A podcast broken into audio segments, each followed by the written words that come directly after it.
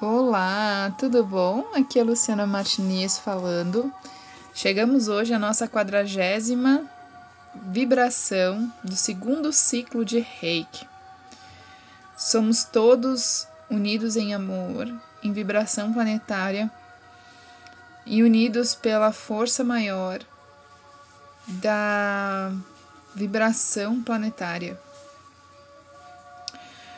Hoje eu saí para para fazer um exercício ao ar livre com meu filho e ao final encontrei algumas pessoas bem abatidas, né, é, com as suas empresas fechando, com demissões em massa e conversando, né, trocando uma, uma informação, a gente está vendo já no semblante, né, das pessoas a dor que mesmo que não assole através do Covid, ela vem assolar sobre um lado que é a matéria, né? O lado da matéria. O enfraquecimento da matéria. É... E a mensagem que eu sempre falo é que nesse momento as pessoas elas vão rever não só os conceitos espirituais, mas com quem elas podem contar realmente no momento da dor. E algumas decepções virão, porque às vezes a gente acha que pode contar com alguém e nem sempre essa pessoa está disponível a nos estender a mão. E não tem problema algum.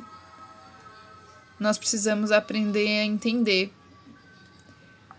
É... E daí, para falar sobre isso, a mensagem de hoje vem assim: perdão das ofensas. São, há muitas maneiras de pedir perdão. Quem se aproxima de ti, sem coragem de nada dizer, está procurando reconciliação. Não exijas dos outros um pedido formal de desculpas. Não tripudie sobre a discreta atitude de humildade de quem recomeça e reconhece o seu erro. Para ser esquecida a ofensa, pede que não seja relembrada. Facilita as coisas para quem procura olvidar o passado. Não fiques rememorando as experiências amargas de quem faliu. O perdão genuíno jamais espezinha. Imagina-te escutando referências constantes sobre as tuas quedas. Muda de assunto com um sorriso e perdoa espontaneamente. Essa mensagem de hoje veio para me me lembrar aquele caso que eu vivi é, com a minha sogra. É, e simplesmente foi assim. Nós nunca conversamos sobre isso.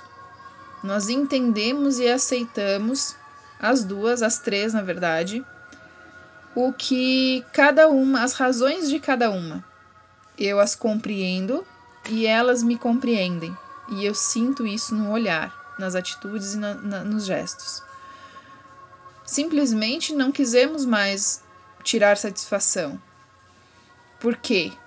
Por que você fez? Não existia necessidade. O perdão, ele vem justamente para provar isso.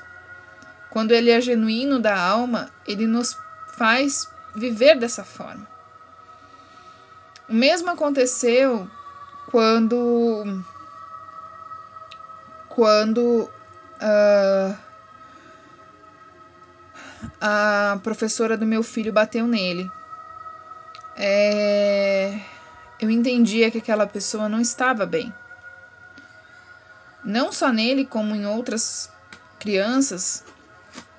É, eu a perdoei do fundo da minha alma e desejo que ela consiga se recuperar, porque o prejuízo maior certamente foi a ela sabendo da responsabilidade que tinha em suas mãos.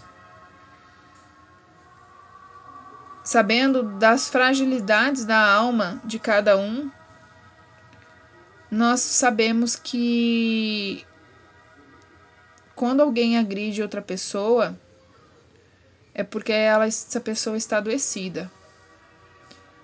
Essa pessoa está sem o senso moral preservado, sem os valores preservados.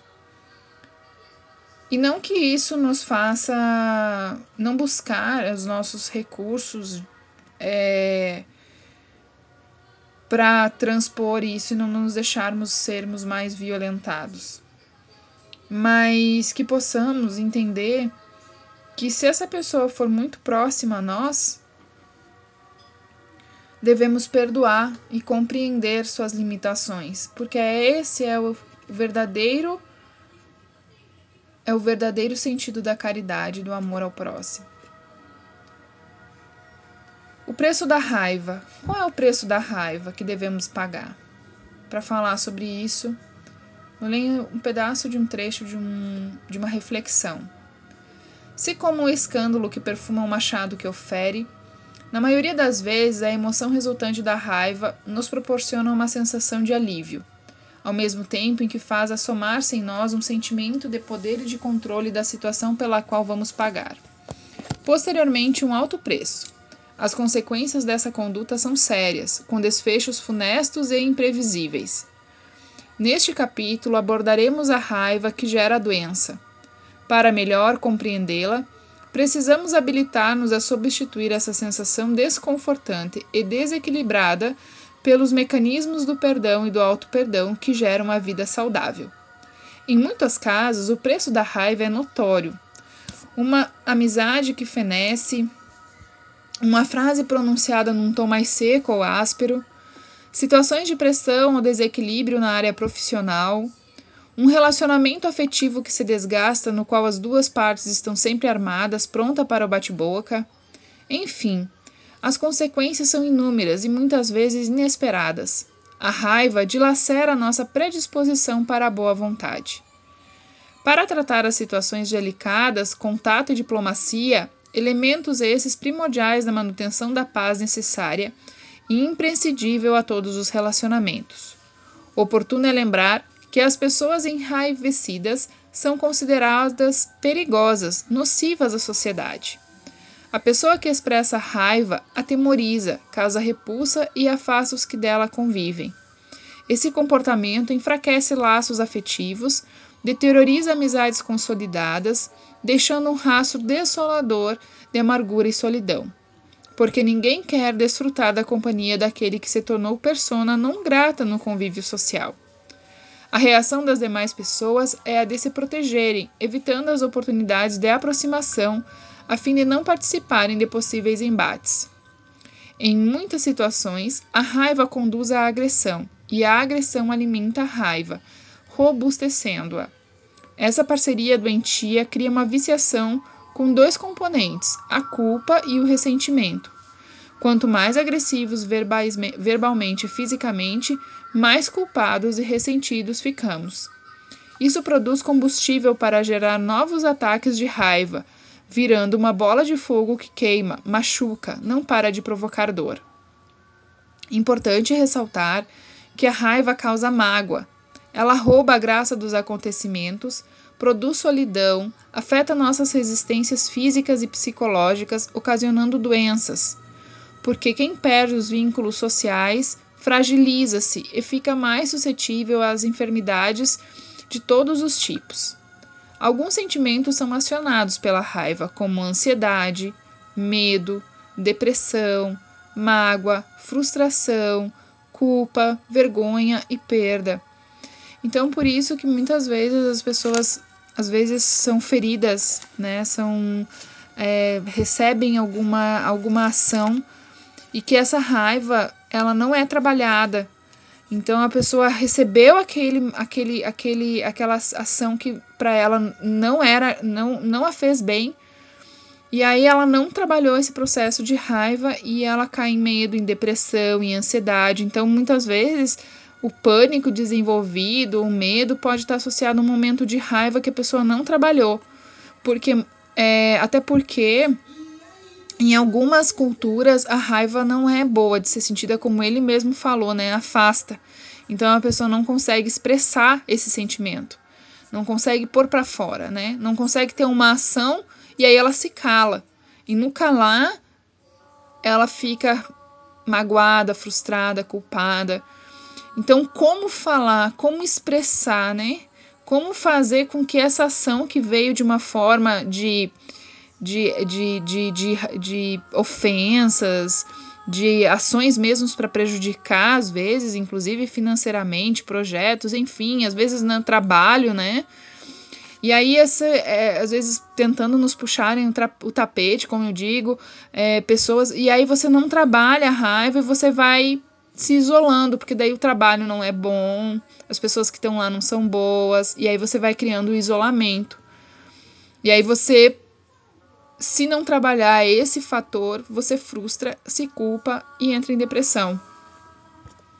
Repetindo o sulfato ao longo tempo, instalam-se doenças ou manifesta-se a própria doença em si. Como deixar de sentir raiva ou reduzir essa compulsão em nós? Recorremos à terapia do perdão olhar as pessoas com olhos de compaixão, estratégia que abordaremos e que abordamos durante todo esse período.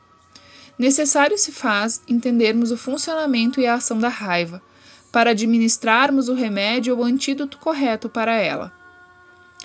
Alguns exemplos do preço da raiva: identificar os primeiros sintomas da raiva, não permitindo que ela avance e inicie seus efeitos é um grande passo para todos que desejam se libertar desse comportamento desastroso. O cultivo do equilíbrio e o uso do bom senso ajudam muito nos processos de preservação à saúde.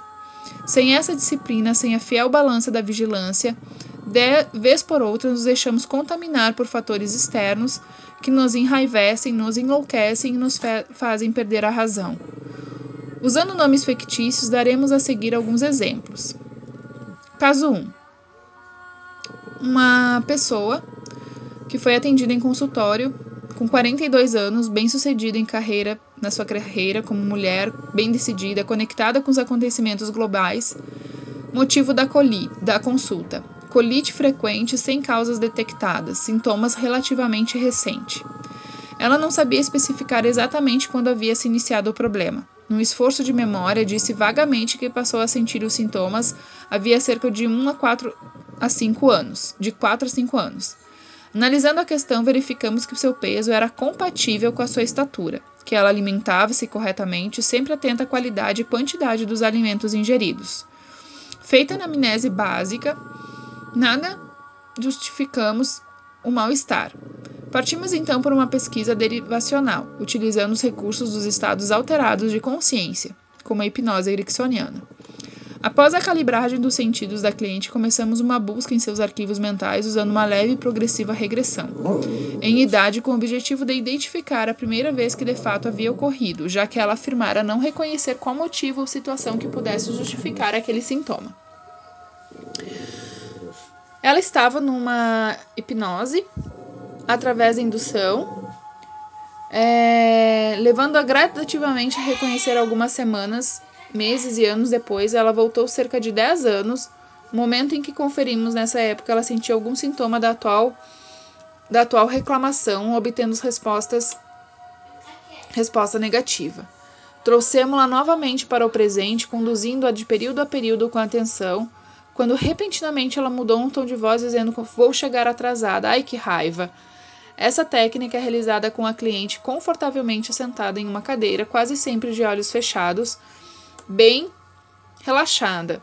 Ela até então estava tranquila, voz normal, suave, musculatura relaxada, mudou completamente sua voz. Sua voz ficou forte, a musculatura enrijeceu, o corpo mudou de postura, as mãos se fecharam, enfim, como se ela fosse realmente socar alguém ou alguma coisa. A respiração se tornou ofegante. Então, após a sessão,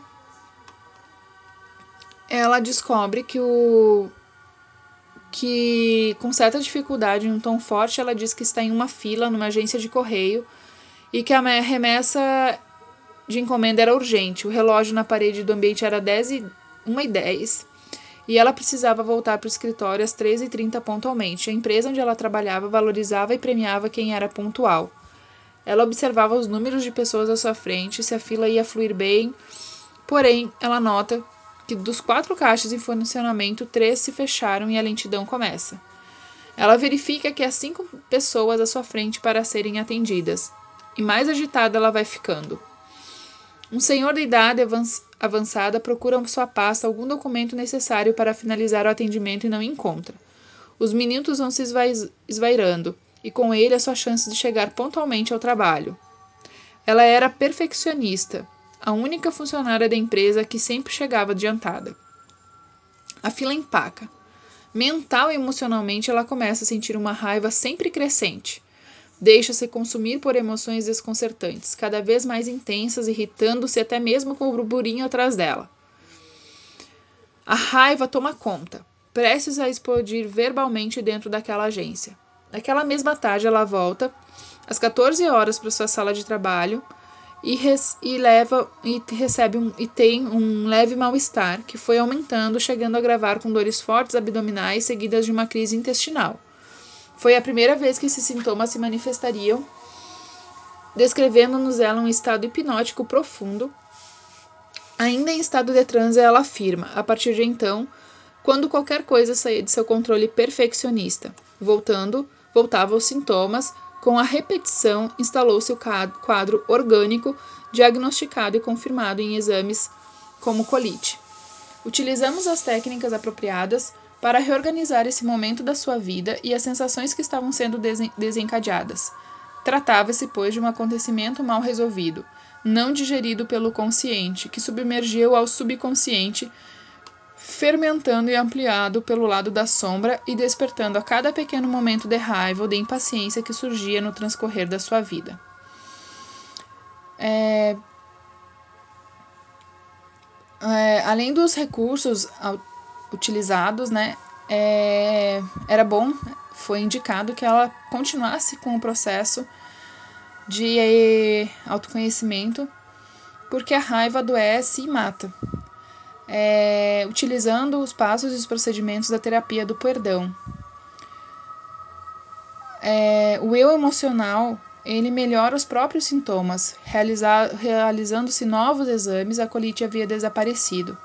Não apenas em sensações, mas sua regeneração dos tecidos internos do intestino, o que permitiu a supressão dos medicamentos pelo profissional de saúde que os havia prescrito.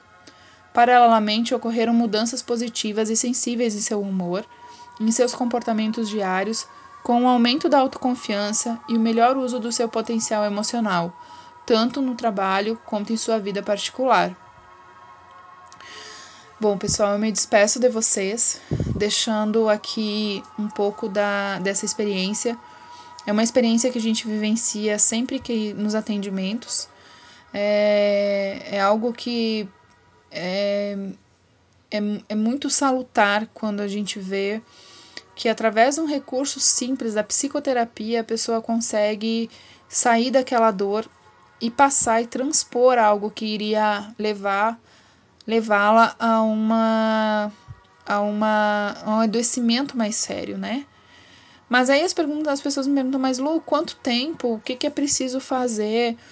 E aí é, a mudança, a pessoa só chega num, a procurar ajuda quando ela realmente ela quer a mudança, né? Quando ela quer fazer a mudança dentro dela.